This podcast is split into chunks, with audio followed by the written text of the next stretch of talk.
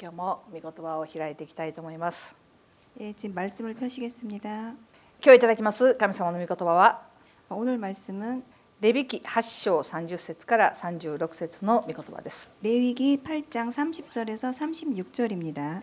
読んでいただきたいと思います 모세가 가니와 다니의 피를 취하여 아론과 그 옷과 그 아들들과 그 아들들의 옷에 뿌려서 아론과 그 옷과 그 아들들과 그 아들들의 옷을 거룩하게 하고 아론과 그 아들들에게 이르되 내게 미리 명하기를 아론과 그 아들들은 먹으라 하셨는즉 너희는 회막문에서 그 고기를 삶아 위임식 광주리 안에 떡과 아울러 그곳에서 먹고 고기와 떡의 나머지는 불사를 찌며 위임식은 7일 동안 행위하니 행하나니 위임식이 마치는 날까지 7일 동안은 회막문에 나가지 말라. 오늘날 행한 것은 여호와께서 너희를 위하여 속하게 하시려고 명하신 것이니 너희는 7주야를 회막문에 거룩하여 여호와의 부탁을 지키라.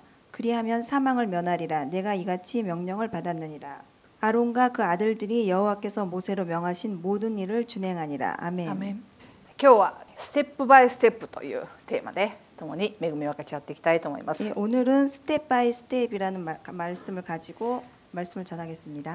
まあレビ記を読んでいくと 레이기를 보면 難しいなと感じる人は少なくないと思います 어렵다고 생각하는 사람이 많을 것입니다. そこにはいろんな理由があります 거긴 여러 가지 이유가 있습니다. でもその一つの理由として 거기에 또 그 이유 중에 한 가지는 ユダヤ人が行う儀式とか礼拝の規定に対して 유대인이 행하는 의식이나 예배 규정에 대해서 なんでそれをしなくてはいけないんですかという理由があまり書かれていないということ 왜 그렇게 해야 되는지 그 이유에 대해서 별로 써 있지 않기 때문입니다. それがレビキを難しくしていることの理由の一つだと思います 그것이 레이기를 어렵게 생각하게 하는 그 한 가지의 이유일 것입니다. 私たちはすぐに言います 우리는 금방 말을 합니다. なんでですか 왜입니까? どうしてですか 어째서입니까? わからないこととか 모르는 일이나 理解できないことをそのままにしておけないという性質があります 이해가 되지 않는 것을 그냥 내버려 두지를 않는 성질이 있습니다. もちろん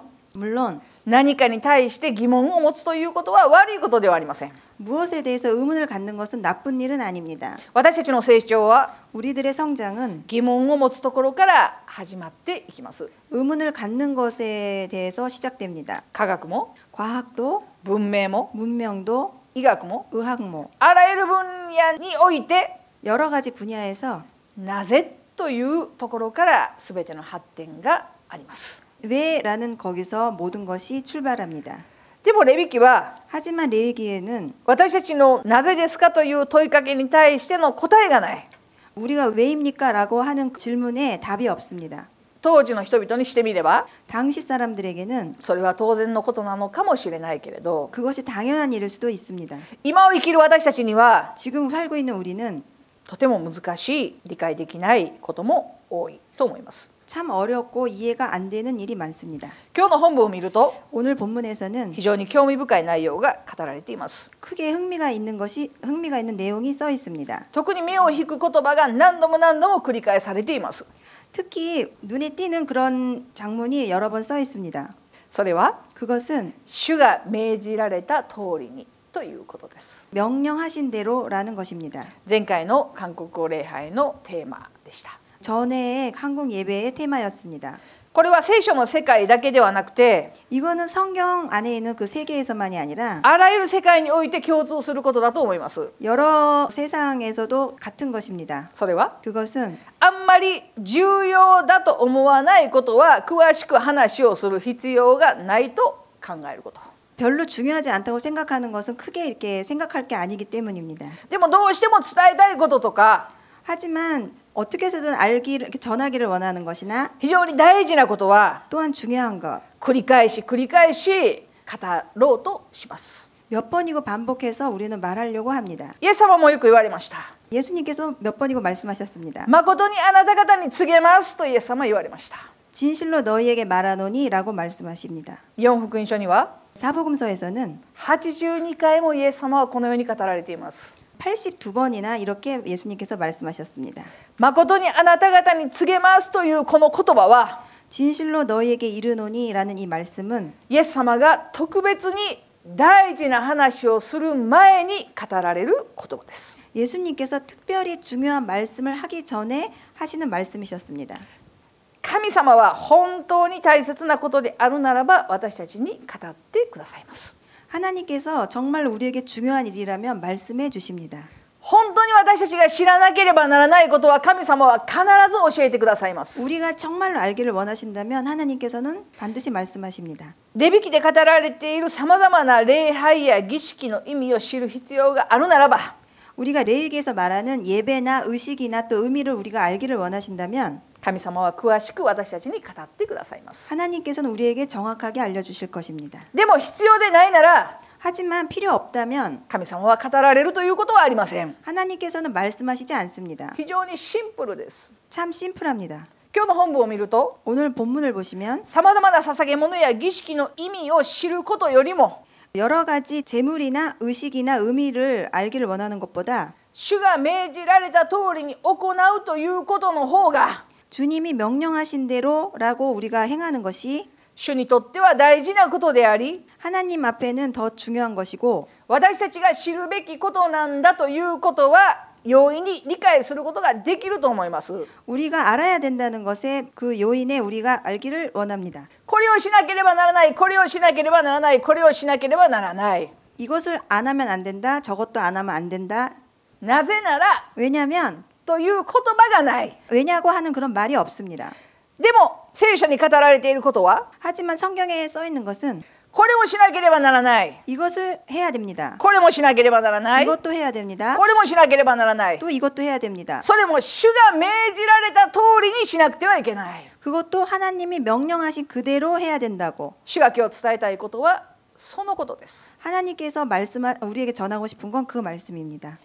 話は変わりますけれど、 좀 말이 변하지 바뀌지만 聖書には 성경에서는 人は神の形に似せて作られたと語られています。 우리는 사람은 하나님의 형상을 띠고 태어나 만들어졌다라고 써 있습니다. どういう意味でしょう 어떤 의미입니까?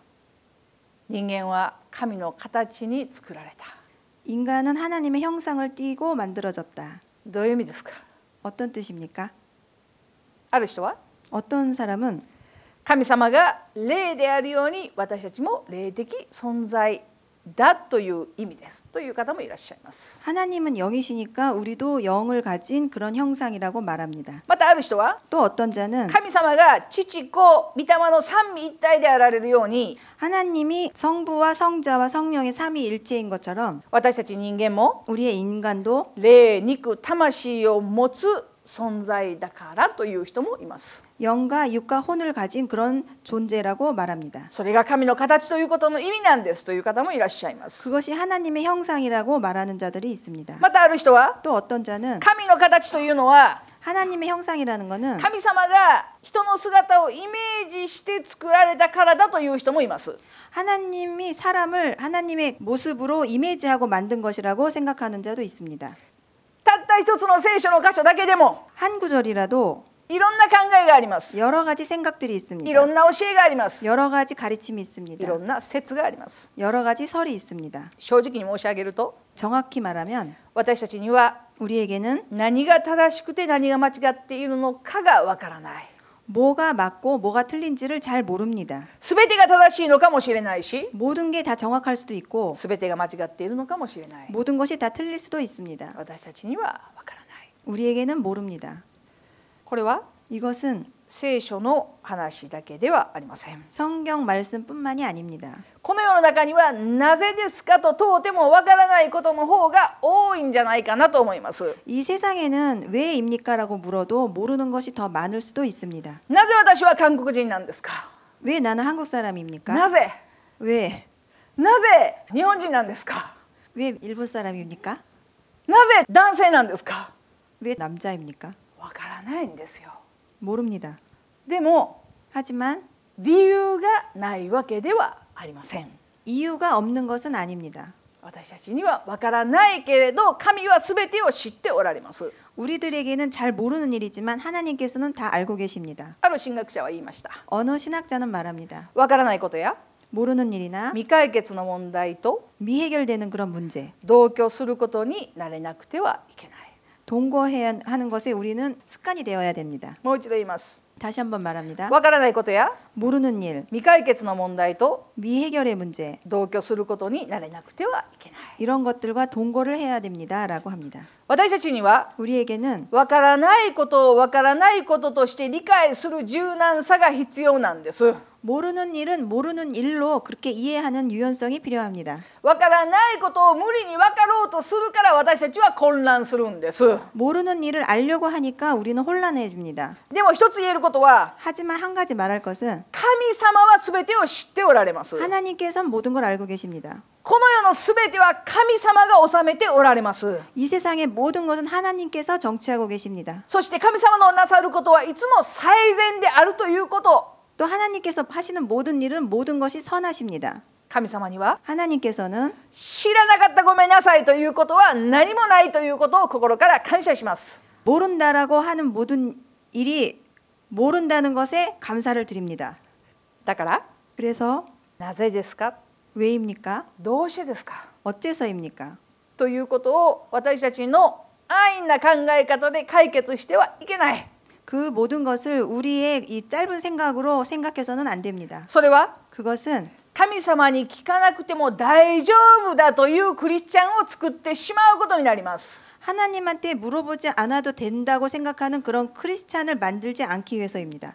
私たちが簡単に 우리가 간단하게 なぜだろ 왜입니까? うどうしてだろう 어째서입니까? あきっとこういうことなんじゃないだろうか 어, 어, 이런 거 아닌가? そのようにして答えを導き出すことは 그렇게 해서 우리가 그 답을 찾아가면 神様からの答えを待つことができない 하나님이 주시는 그런 응답을 받을 수 없습니다. 忍耐のないクリスチャンを作り出してしまうことになります 인내가 없는 그런 크리스찬을 만드는 일을 하게 됩니다. 挙句の果てには 마지막까지 勝手な結論を出して 내 멋대로의 결론을 내고 私は神様に愛されてないんだとか 나는 하나님한테 사랑받지 神様は 못합니다. 私を見捨てられたんだとか 하나님께서 나를 버렸다라든가 神様を信じる意味がわからないとか 하나님을 믿는 그 뜻을 모른다라든가 好き勝手なことを言うようになります 그 제멋대로 말하게 됩니다.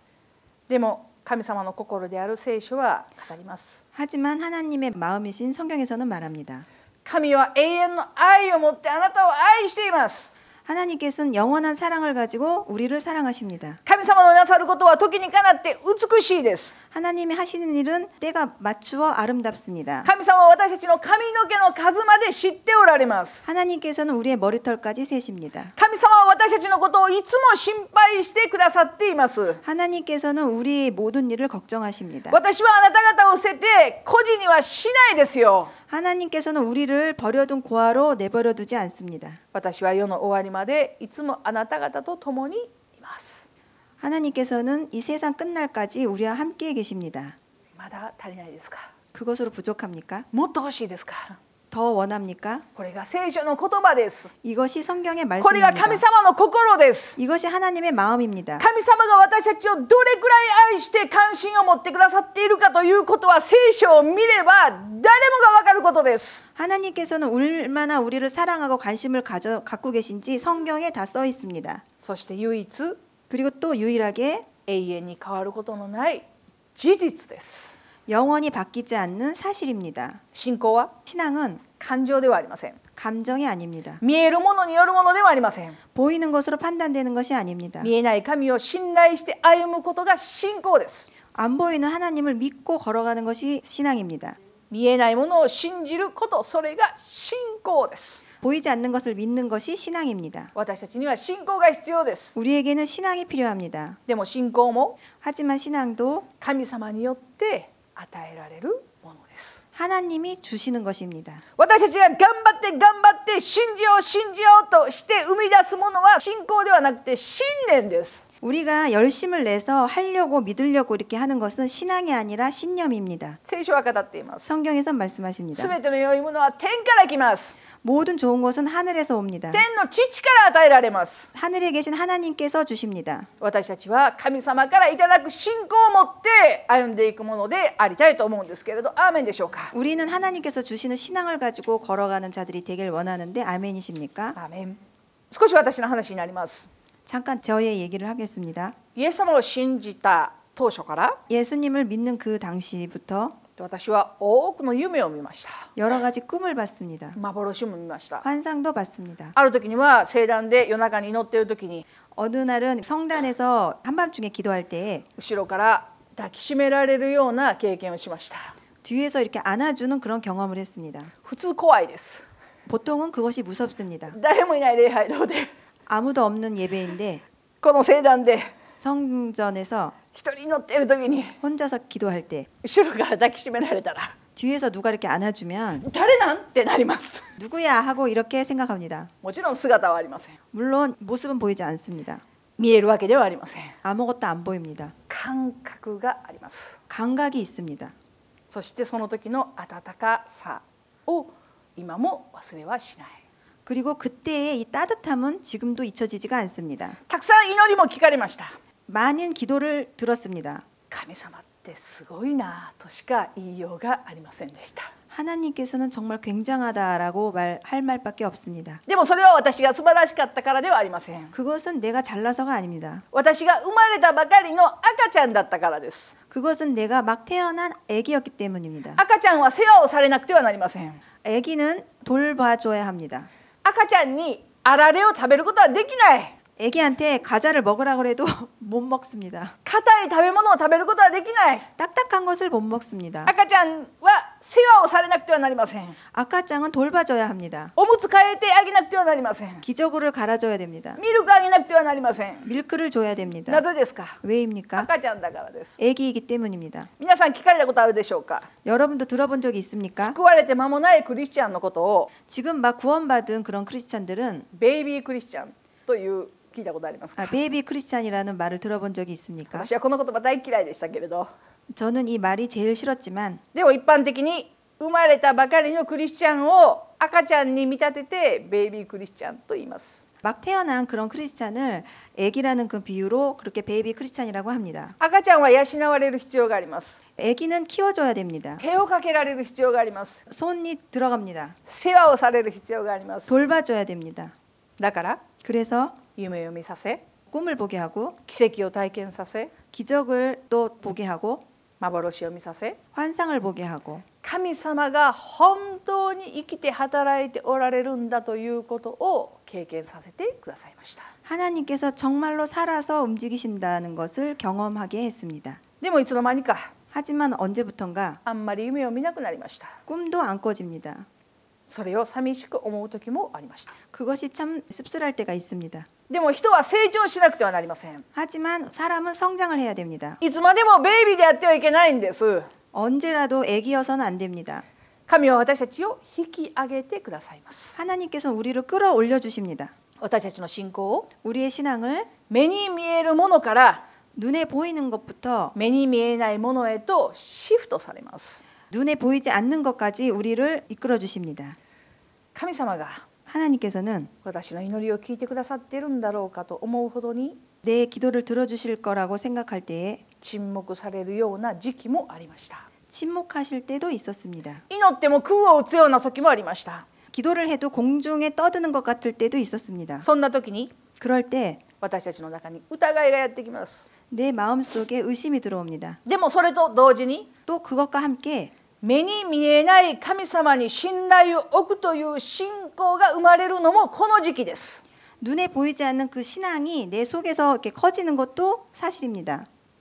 信仰を失われるような試みの時でもあるし 신앙을 잃어버릴 것 같은 그런 마음이 들 때도 있고 目に見えない神を信頼する信仰に立つ時でもある 눈에 보이지 않는 하나님을 신뢰하는 그런 신앙이 설 때도 있습니다. 信仰的な季節で言うならば冬です。 신앙적인 계절을 말한다면 겨울입니다.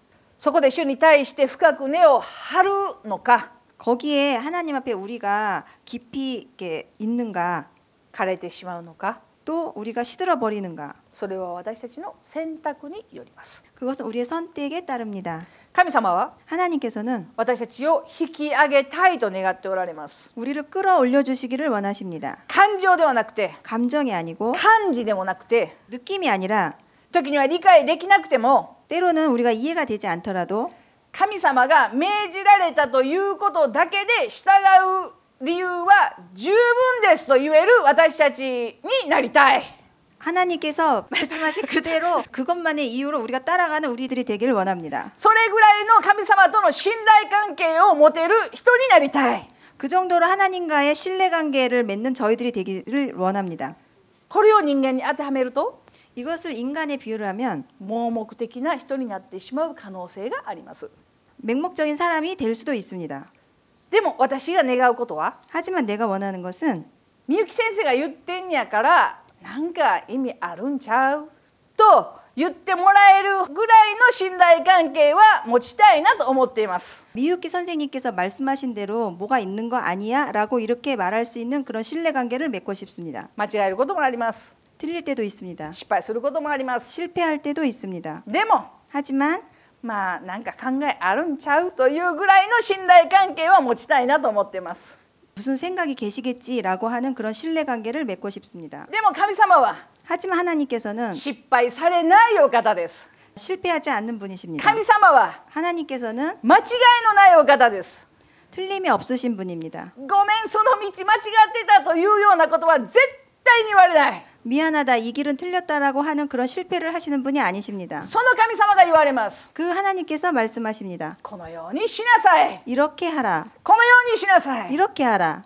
じゃあそれを聞いた私たちは 그러면 듣는 우리는 なんでですか 왜입니까?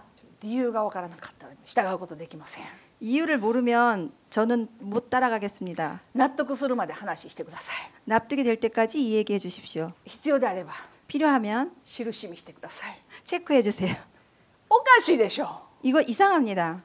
おかしいです 정말 이상합니다. それは人間にすることであって 그것은 사람한테 하는 것이지 神にすることではない 하나님께 하는 건 아닙니다. 神様がしなさいということだけで私たちが従う理由は十分です 하나님이 하라고 한 것에 대해 우리가 따라가야 하는 이유는 충분합니다. そのような人になりたいと心から願うんですけれどアーメンでしょうか 그러한 사람이 되기를 원하는데 아멘이십니까? アーメン以前の私は 전에 저는 まず従順 일단은 순종.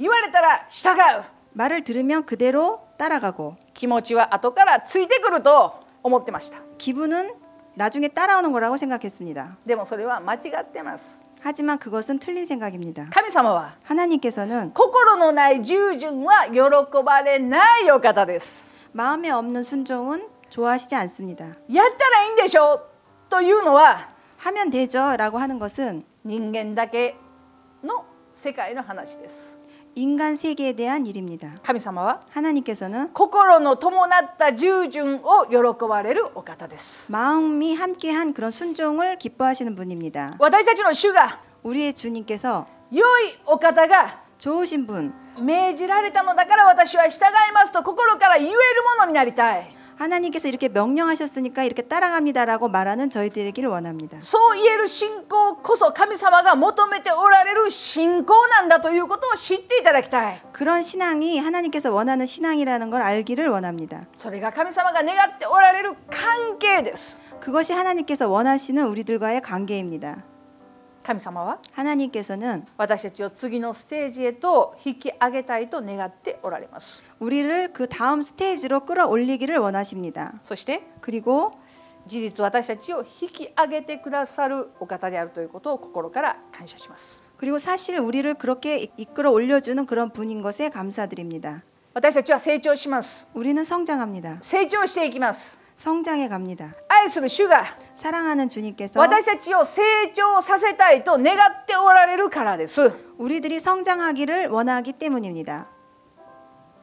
自分が 우리가 今どの段階にいるかということを人と比べる必要はありません 우리가 어느 단계에 있는지 사람들하고 비교할 필요가 있습니다. 全てに時があります 모든 것엔 때가 있습니다. 信仰は 신앙은 一日にして完成するものではありません 하루 이틀에 완성되는 것이 아닙니다. 主が命じられた通りに従える私たちになるためには 하나님께서 명령하신 대로 우리가 따라가는 우리들을 되기를 원하는 것은 日々の小さな従順を積み重ねていく必要があります 매일매일의 작은 순종을 쌓아가야 할 일이 필요가 있습니다. 大きなことをしたければ 큰 일을 한- 하고 싶으면 小さなことからコツコツとです 작은 일부터 해야 됩니다. 大きなビジョンがあるならば 큰 비전이 있으면 目の前にある必要に応えていくことです 눈앞에 있는 그 필요에 우리가 답을 해야 합니다. 神に従って大きな御業を成したいと願うならば 하나님의 명령에 따라 큰 우리가 일을 하길 원한다면 目の前にある小さな従順をすべきです 눈앞에 있는 작은 그 일에 순정을 해야 할 것입니다. 信仰は 신앙은 ステップバイステップです 스텝 바이 스텝입니다.